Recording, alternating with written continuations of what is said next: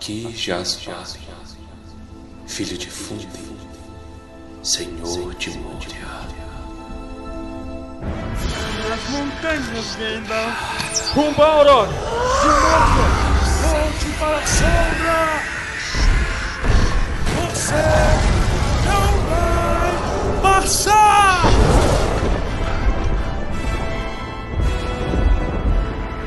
Almares, senhoritos e senhoritas, o meu nome é Pedro. Meu nome é Torres. Meu nome é Baessa. E sejam bem-vindos ao último capítulo de O Senhor dos Anéis, A Sociedade do Anel. Estamos aqui agora, prestes a passar para o livro 2. Como estamos nos sentindo? Maravilha, estou me sentindo triste. Passou muito rápido. Verdade, né? Nós começamos quando? 31 de janeiro. Não, da sociedade, né? Da sociedade, isso. Ah, não sei, não sei. 24 de junho. Caramba, Episódio cara. 21. Meio É ano. metade de um ano. Meio ano lendo um livro, os bookgrammers ficariam com vergonha de nós. Mas ó, tá dando tempo pra vocês nos acompanharem, continuarem conosco. Esperamos que estejam gostando. Se não tiverem, pelo amor de Deus, entrem em contato com a gente. São críticas que nos moldam. Isso. Capítulo 10 O rompimento da sociedade. O capítulo então começa aqui com uma leve descrição e eu já na pré-gravação desse episódio virei pro Torres e falei: "Torres, o que que é Tol Brandir?". E é algo que assim, a gente vai ter que pôr a foto pra vocês entenderem, porque eu pelo menos não, não consegui pictorizar como teria uma ilha ali, mas tem uma ilha ali. Quem visualizou isso muito bem é o Ted Nasmith, né? Eu acho que a maioria das pessoas que gostam de Tolkien, procuram as artes, conhece esse cara, que o cara é top, né? Ele que faz, fez várias das ilustrações do, do livro do Senhor dos Anéis. Também tá nos filmes esse Tol Brandir, que é um é, é tipo uma torre, é uma ilha com uma torre de pedra, pronto. Entendeu? Uma montanha bem grande e aí divide o parte o rio em dois pedaços por um trecho. Eles escolhem ali um lugar nessa proximidade pra passar a noite, né? Tem essa cena do Aragorn incomodado e levantando enquanto o Frodo tá fazendo o turno de vigília dele. Eu achei essa cena um pouco estranha, porque o Frodo mostra a ferroada e ela tá azul de orcs, mas eles não tiram nada dessa informação praticamente. O Aragorn fala: "Hum, eles podem estar aqui ou podem não estar. Vamos deixar assim mesmo." E continua dormindo até o próximo dia. Eu não entendi. Ele queria ter a certeza e falou assim: Ô Frodo, deixa eu ver.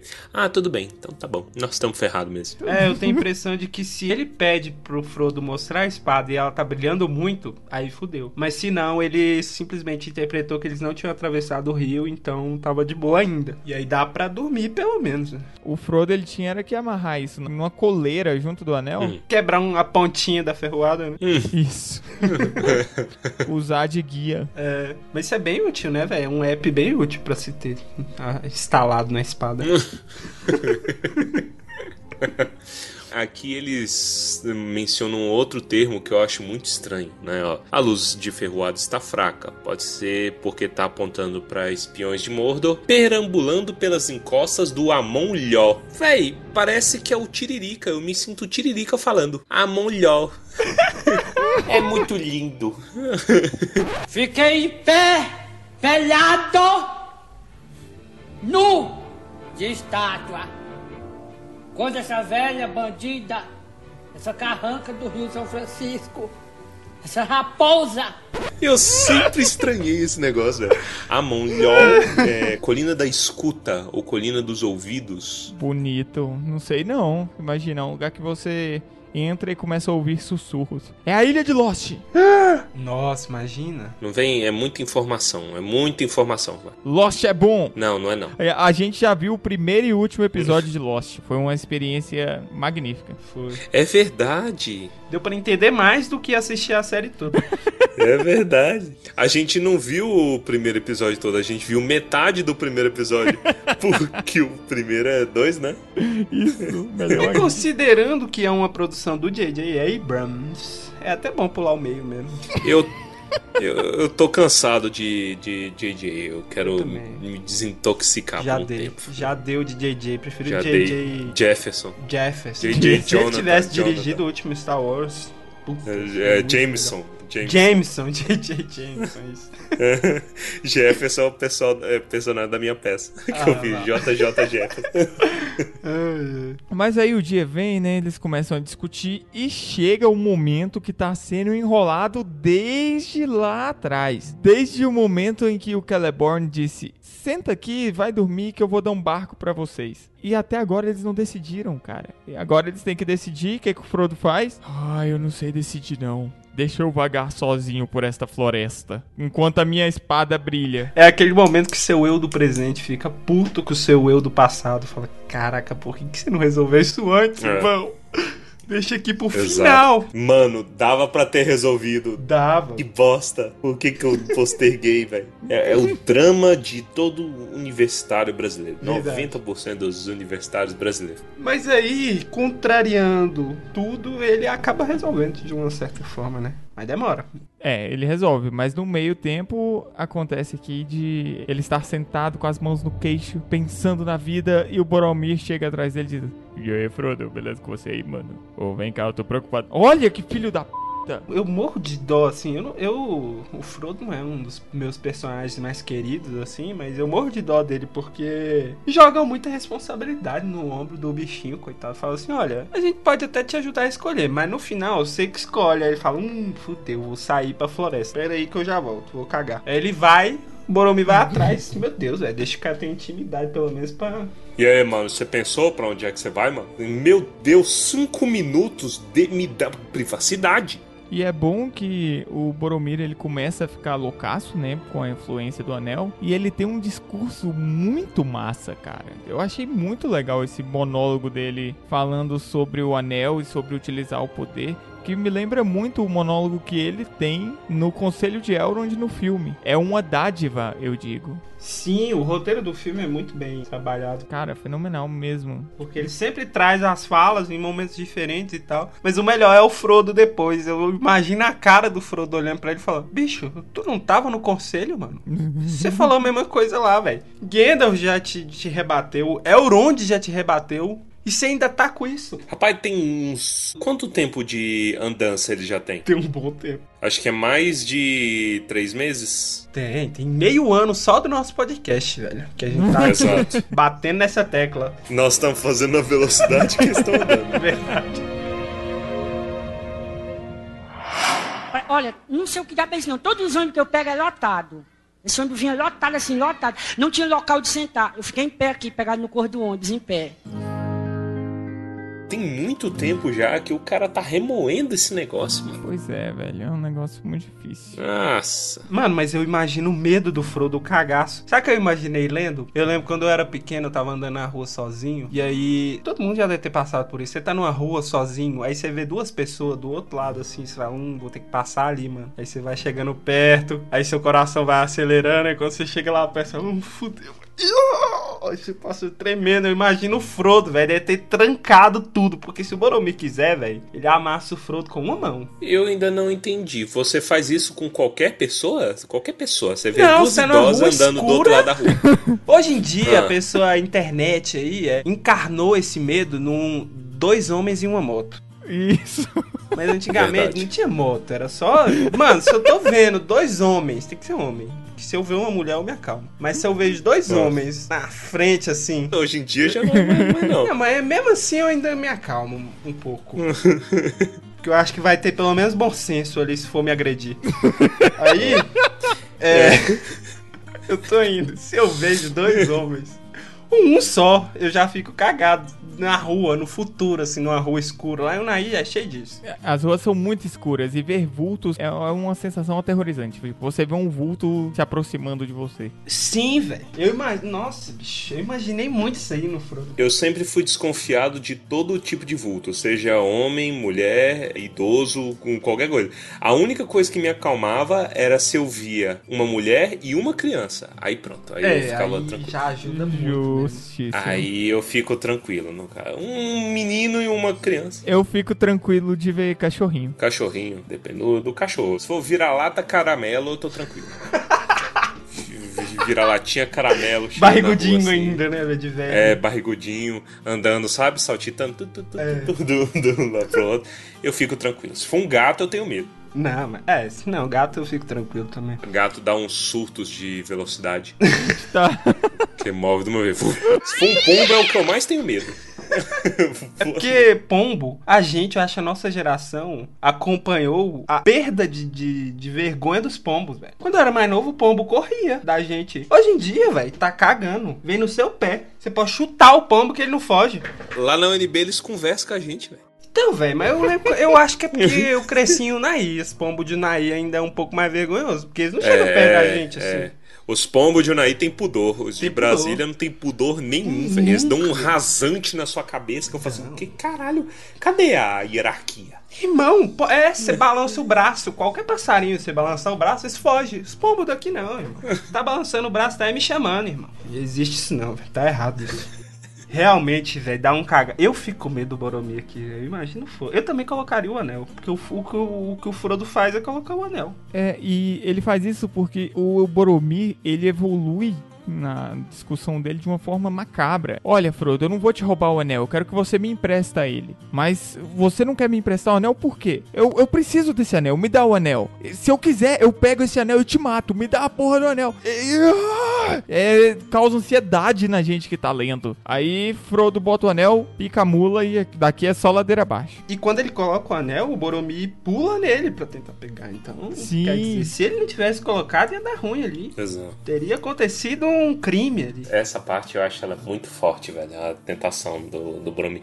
Porque, querendo ou não, a gente fala muito mal do Boromir porque o Boromir é chato pra caralho. Mas convenhamos, Boromir sou eu e você. Porque o Boromir, eu já repeti isso várias vezes, o Boromir não quer o anel pelo mal. Ele não quer, velho. Ele quer o anel pra proteger o povo dele. Na arrogância dele, ele acha que ele tá certo e que ele tem os meios de controlar isso, entendeu? Ele é cego pro próprio poder dele. Justamente quando ele tenta mostrar a capacidade dele de controlar os instintos, ele está sendo descontrolado. Uhum. Sim. E age dessa forma. Uhum. E Fenomenal. ele, isso. ele começa a duvidar dos sábios. Ele fala: Eu não sei se esse povo aí que fala pra não usar o anel são sábios ou são apenas tímidos ou medrosos. Então isso é muito complicado. E aqui serve muito bem a frase de que de boa intenção o inferno tá cheio. Porque este senhor estava com boas intenções. Mas aí, mesmo depois de, de tudo isso acontecer, você vê que o Boromir está tomado de uma loucura. Porque no momento em que ele ataca e o Frodo some, ele já se arrepende Isso. e começa a gritar desculpa. Então, velho, dá um sentimento muito.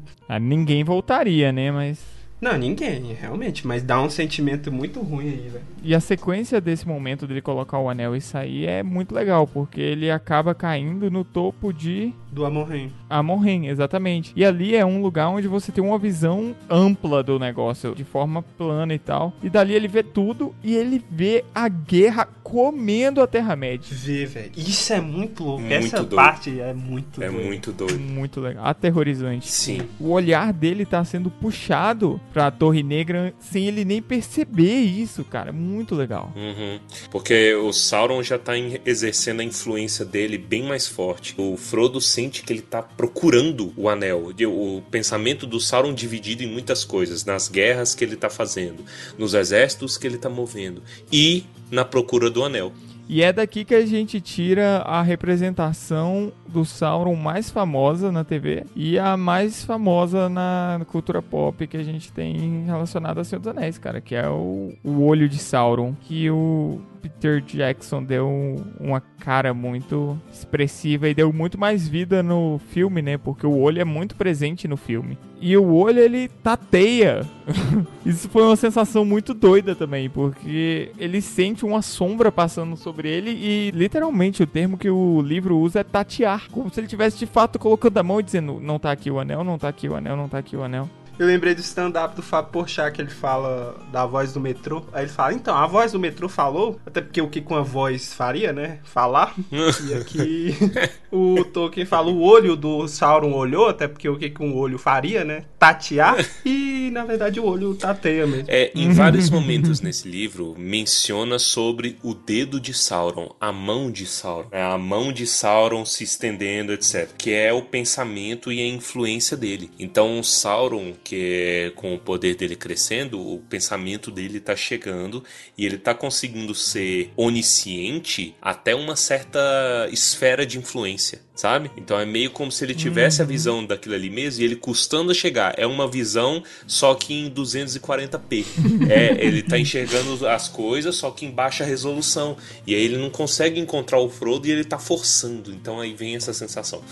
Nos livros, não deixa claro né, que o olho de Sauron realmente existia fisicamente, que nem o Pedro falou, do filme do Peter Jackson. Ele é uma manifestação da mente do Sauron. Então, onde a mente dele está, é um olho. Mas eu acho que funciona. Eu gosto da, da versão dos filmes. Sim, também eu acho muito legal essa ideia de você tornar ele algo mais palpável do que a sensação do olhar, que é o que a gente tem no livro, né? E é mais bonito os efeitos especiais também. E aí, nesse momento que o olho tá passando, assim, o Frodo já sente sentimentos dúbios de continuar com o anel ou de tirar o anel, que nenhum é dele. Daí ele tira o anel e vida que segue.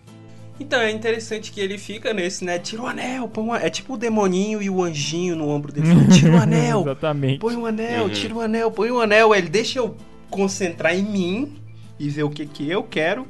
E na hora que ele tira o anel, ele sente que o olho do Sauron passou e não viu ele. Uhum. Uhum. Na última hora. No- essa parte é muito maneira, velho. Ela é muito bem descrita, é no ponto. E aí, quando ele tira é, o anel, ele tá decidido. Tá na hora de acabar com esse desgraçado de uma vez por todas. E aí ele já tem tudo na cabeça dele, porque ele vai sozinho e ele não quer que os amigos dele sofram, por mais que os amigos dele sofreriam por ele, se ele pedisse, mas ele não quer, então ele decidiu que ele vai sozinho. E sabe o que é interessante? No começo do capítulo, o Sam tá observando o Frodo, porque o Frodo tá nervoso lá. e Ele fala assim: "Já tá tudo claro. Eu só não sei se o senhor Frodo percebeu ainda." E agora o Frodo percebeu o que ele vai fazer, mas o Sam já sabia. Uhum. É doido isso, né? Uhum. O Sam é muito. Nossa, velho, o Sam é o Quem vê de fora entende melhor do que a própria pessoa, às vezes. É, qual que é o nome da a, a palavra? Presciente. Estou aprendendo português agora, pelo visto. Sam é o exemplo de presciência. Presciência é quem tem ciência antecipada do que vai vir. Previdente. Selo professor de português para Guilherme Torres. E aí eles cortam a cena lá pra galerinha conversando. E eles estão decidindo ali o que, que vai fazer, porque tem que decidir alguma coisa. O Frodo não tá ali, mas temos que decidir. É, eles estão para todos os efeitos, todo mundo quer ir junto com o Frodo, né? Mas antes eles precisam achar o Frodo. É interessante que o Aragorn já tinha traçado um plano, né? E o Boromir chega, né? Antes do. É, antes do Boromir chegar, o Sam percebe que ele não tá lá. Ele. Então, Boromir? Boromir? É. Cadê o cara? e aí eles ficam mal preocupados. O Boromir chega com cara de bêbado. É, acabado. Bicho acabado porque a, a culpa tá corroendo ele. O Boromir acha, num primeiro momento ele acha que o Frodo vai entregar o anel pro Sauron, né? E aí depois, quando a loucura se esvai da cabeça dele, ele fala: Meu Deus, matei o moleque, assustei e ele sumiu. Preocupação bateu, velho. A água bateu na bunda. É. E aí ele volta ferrado a cabeça. O Aragorn já tinha meio que traçado um plano na cabeça dele, né? Ele falou, ó, o Boromir já vai pra Minas Tirith de qualquer jeito, então ele pode ir. É melhor que ele leve o Pippin e o Merry, porque esses meninos não ajudam em nada, só atrapalham. Peso, carga pra gente carregar.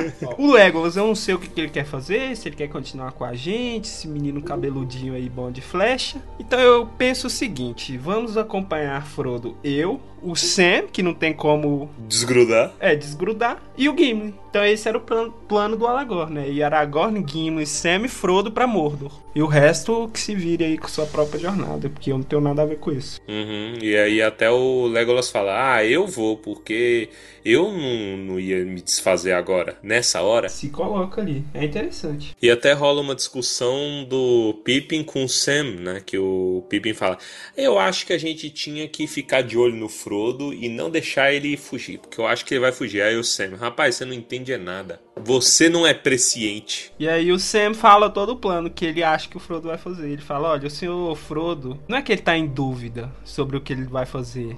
Ele só tá com medo, porque ele já sabe o que ele vai fazer, mas ele tá com medo de fazer. E na verdade o plano dele é ir sozinho, porque ele não quer levar a gente pro perigo, porque o Sr. Frodo é um ser nobre.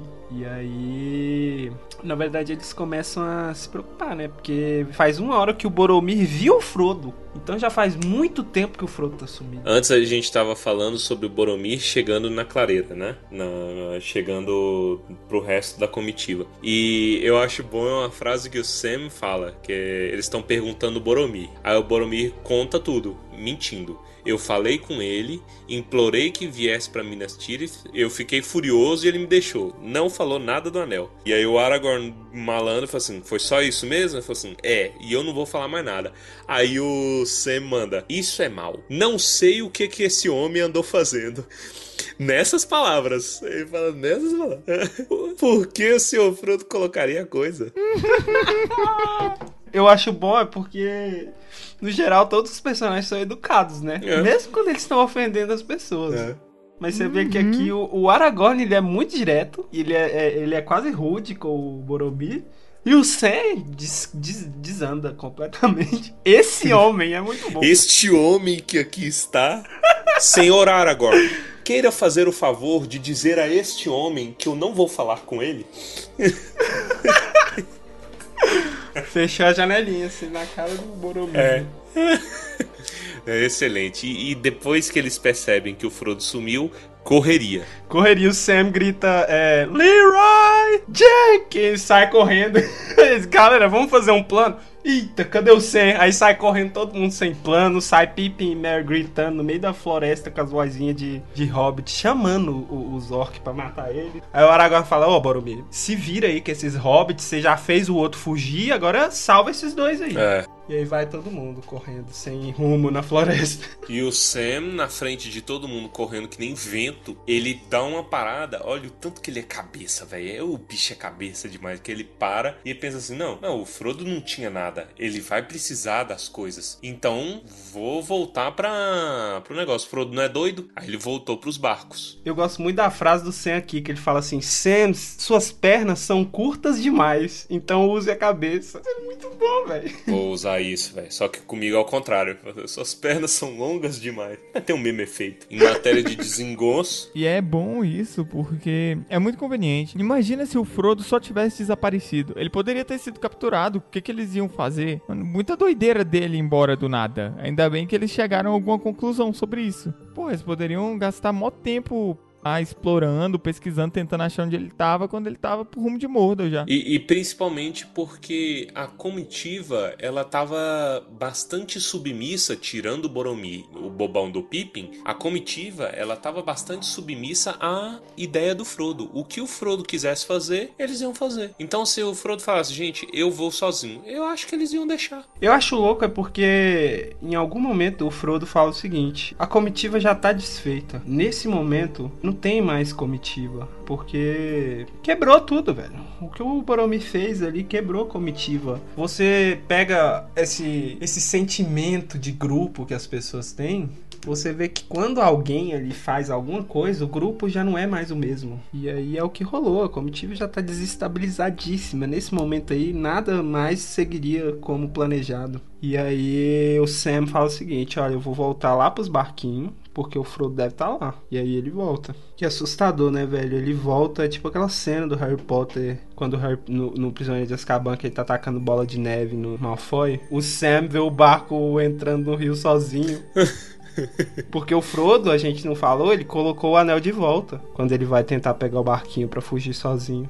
Imagina, né? Fala assim, é, é, ou é o demônio, ou é o seu Frodo. 50% de chance. Eu Mano, já ele vi é tanta doido. coisa. Eu já vi tanta coisa. E ele confiou que era o Sr. Frodo e se jogou na água. O Sam, que é cagado pela água, por água, tem medo de água, hidrofóbico, não sei como toma banho, pulou na água. Pulou na água. Olha pra você ver, tudo pelo amigo dele. A gente tem que dar o troféu de melhor homem da Terra-média para Samwise. Samuel. Samuel Rosa. Ele vai se afogando do- da mesma maneira que é no filme, né? Ele vai afogando. Tem aqui a curiosidade do filme, que eu acho que pra quem é amante dos filmes aí da, da do, Senhor dos Anéis, no Sociedade do Anel, o ator que faz o Sam, que eu esqueci o nome, qual é o nome? É Sean Astin, né? O nome dele. É, ele corta o pé nessa cena. Que ele tá entrando no rio Tadinho. e tinha um caco de vidro. Caramba, que É, merda. não, caralho, velho. Imagina o desespero. Nossa, com certeza. É, aí a filmagem atrasou duas semanas, não lembro. Atrasou um bom tempo por conta disso. Velho, as histórias de background do Senhor dos Anéis, da, grava da filmagem, são muito boas. O negócio era muito roots, mano. Tudo, os, os caras É, saíram quebrando. é, esse era outro tempo. Por isso que é a melhor trilogia da história do, do mundo. Que os caras deram sangue, literalmente. Porque não tem como machucar com um efeito especial. Exato. Hoje em dia é tudo Nutella. Tudo computador isso aí. É tudo. É, tudo computador isso aí. Bom, a cena ela termina com o Frodo salvando o Sam. Na maior fofura do mundo. É. Olha, não sei o que dá pra isso não. Todos os ônibus que eu pego é lotado.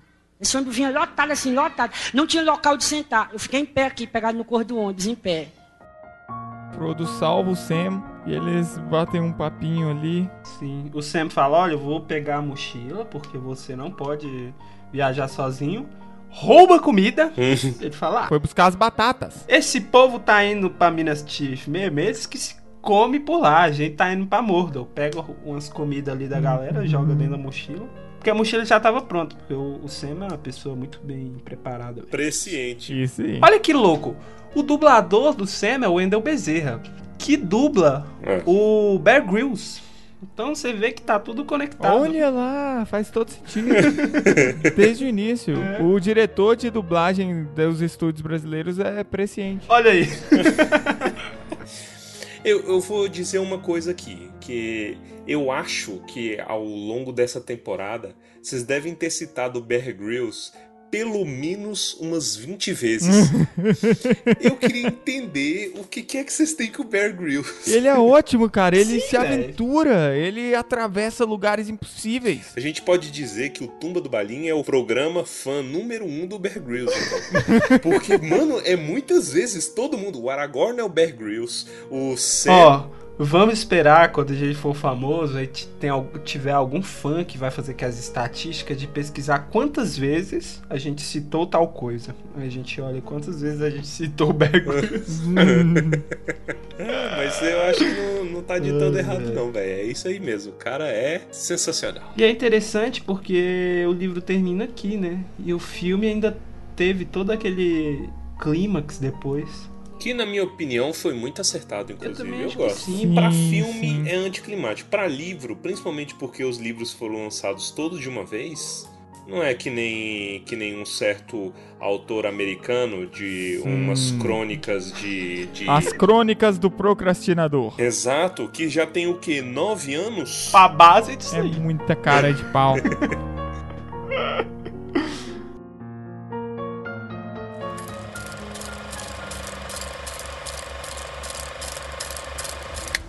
Ali encontraram uma margem elevada e arrastaram o barco para fora, bem acima da água, escondendo-o o melhor que podiam atrás de um grande rochedo.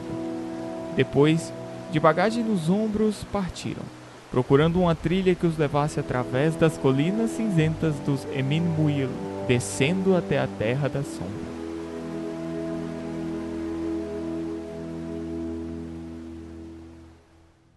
E aqui agora, meus queridos ouvintes, nós chegamos à finalização de A Sociedade do Anel. Uma jornada maravilhosa, agradecemos por vocês estarem nos acompanhando e vamos fazer alguns comentários de forma geral sobre o livro e um mini review, uma mini retrospectiva, uma mini coletânea de sensações de nossos colaboradores. De uma forma geral, eu acho que o livro ele cresce em qualidade. Mas eu tendo a concordar com os editores do Tolkien é, que foram contemporâneos a ele, que diziam que este livro não poderia ser publicado da forma que foi. Mas eu também acho que se ele não tivesse sido publicado da forma que foi, não teria feito sucesso. É, eu acho o livro um pouco anticlimático, assim.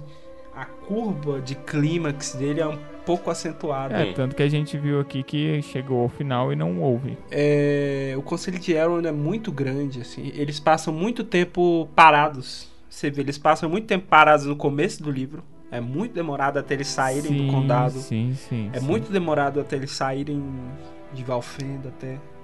Mas é maravilhoso. Tanto que isso é uma reclamação comum das pessoas, né? Que as pessoas desistem porque elas veem pouca movimentação no início, principalmente galera que veio do filme. Eu acho que a gente, sendo entusiasta, é, a gente chega nessas partes que, no geral, as pessoas acham chatas e se delicia, porque ali na floresta tem Tom Bombadil, que é um maluco.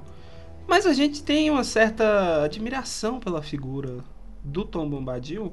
Por mais que tem gente que odeie ele, você compreende a loucura e compra a ideia. Essa parte toda, ela faz muito sentido, isso que vocês falaram sobre o problema editorial, quando você pensa no Senhor dos Anéis não como três livros, mas como um só. Porque a curva dramática e que o Tolkien faz, é, o Tolkien sabia fazer curva dramática, velho. Uhum. A curva dramática no final do, do Retorno do Rei é um lance maravilhoso, cara. Que é uma sensação, é catárdica, ela é fantárdiga, né? Pegando aí Tiriri. A molhó. Ah. É, Eu concordo muito com o nosso querido Eduardo, nosso amigo Eduardo Spor, quando num Nerdcast lá atrás ele falou que O Senhor dos Anéis é uma leitura que se torna muito melhor depois que você acaba de ler mesmo.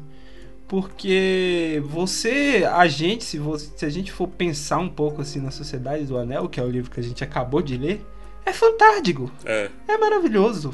É muito melhor do que quando a gente tá lendo de fato. Mas é, isso também vai de pessoa para pessoa, porque eu já vi gente que não conseguiu ler Harry Potter, que é uma das leituras mais fáceis que eu conheço. O Harry Potter é muito acessível, mas tem gente que não gosta porque acha que é clichê, É. acha que é infantil demais, certas coisas. E tem certas coisas que é besta mesmo, mas nada é perfeito. Tem coisa que ressoa com você, tem coisa que não velho. ressoa com você. No final das contas, o que eu acho é o seguinte: se você não conseguiu ler, não leia, vá ler alguma coisa que você goste.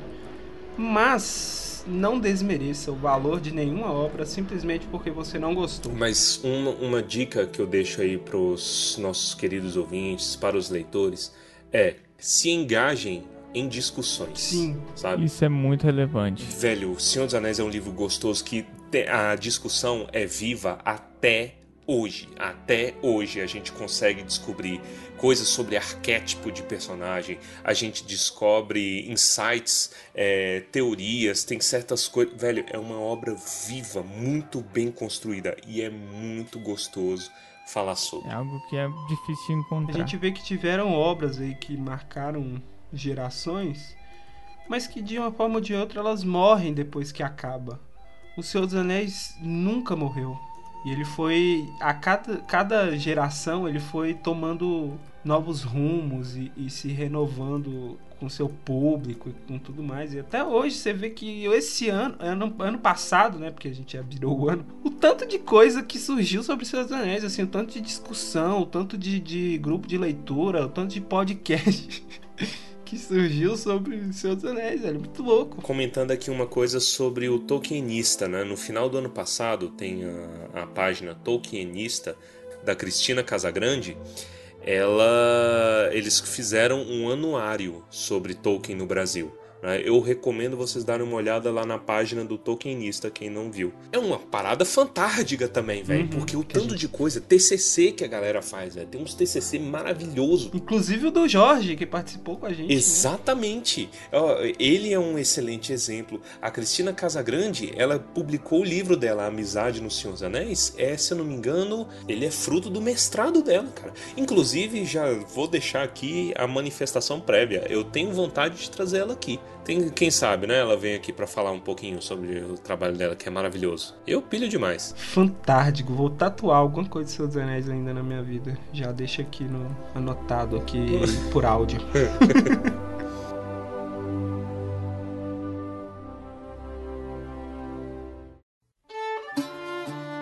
Vamos agora então para os comentários cretinos extremamente sucintos de nossos colaboradores. E eu vou começar por mim mesmo dizendo que, meu amigo, se você não sabe nadar, não entre na água, tá bom? Não poderia ter dado tão errado, cara. Pensa o Frodo ter que sair para Mordor tendo visto o melhor amigo afogando.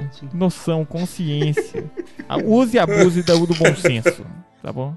E vamos lá então com Baessa. Você vê o que, que o medo não faz, né? O cagaço não faz. Porque o Frodo é um cara que perdeu os pais na água. O cara começou o livro morrendo de medo de água. No final das contas, ele entra no barquinho sozinho. Superação. Superação, cara. Isso. Esse é o tema do livro. ah, yes! Vamos agora então com Torres. No final da Sociedade do Anel, eu cheguei a mais uma conclusão sobre personagens do Senhor dos Anéis que estão vivos na sociedade brasileira atual. E para mim, o Boromir é o Tiririca. Porque o Tiririca deu uma entrevista há muitos anos atrás, chegando aqui, ó. Eu, eu quando eu peguei, eu peguei um lotado, eu discuti com, com um menino, mas eu não aguentei. É, o menino tá falando, ó, ó o anel, ó o anel. Eu disse, ei menino. ei menino. ei menino, é ouro? Eu falei assim, não, é anel. Se fosse ouro, eu tava dizendo, olha o ouro, olha o ouro. O pior é que o outro comentário também faz sentido. É, o Frodo tá falando alguma coisa que tá tampado. É, ei menino, deixa eu ver. Deixa eu ver esse anel aí. Ele, se fosse pra ver, não tava tampado.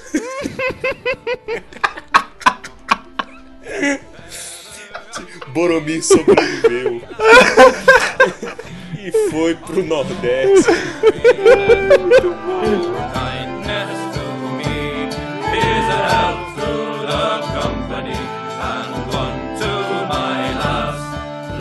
Drink and